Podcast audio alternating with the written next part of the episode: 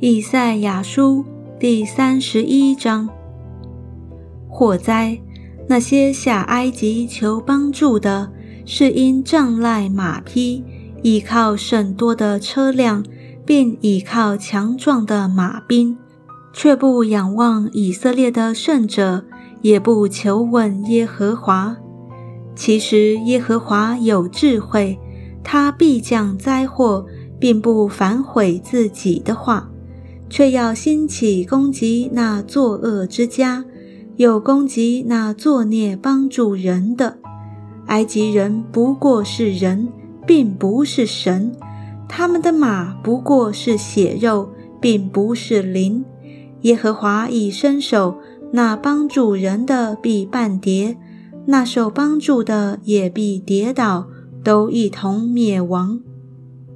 耶和华对我如此说。狮子和少壮狮子互食咆哮，就是喊许多牧人来攻击他。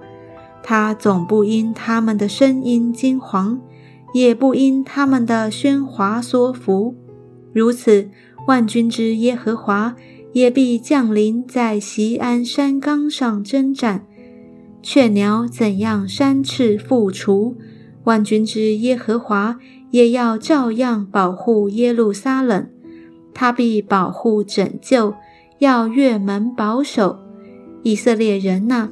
你们深深的背逆耶和华，现今要归向他。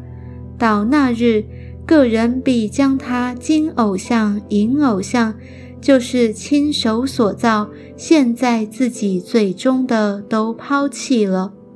亚述人必倒在刀下。并非人的刀，有刀要将他吞灭，并非人的刀，他必逃避这刀。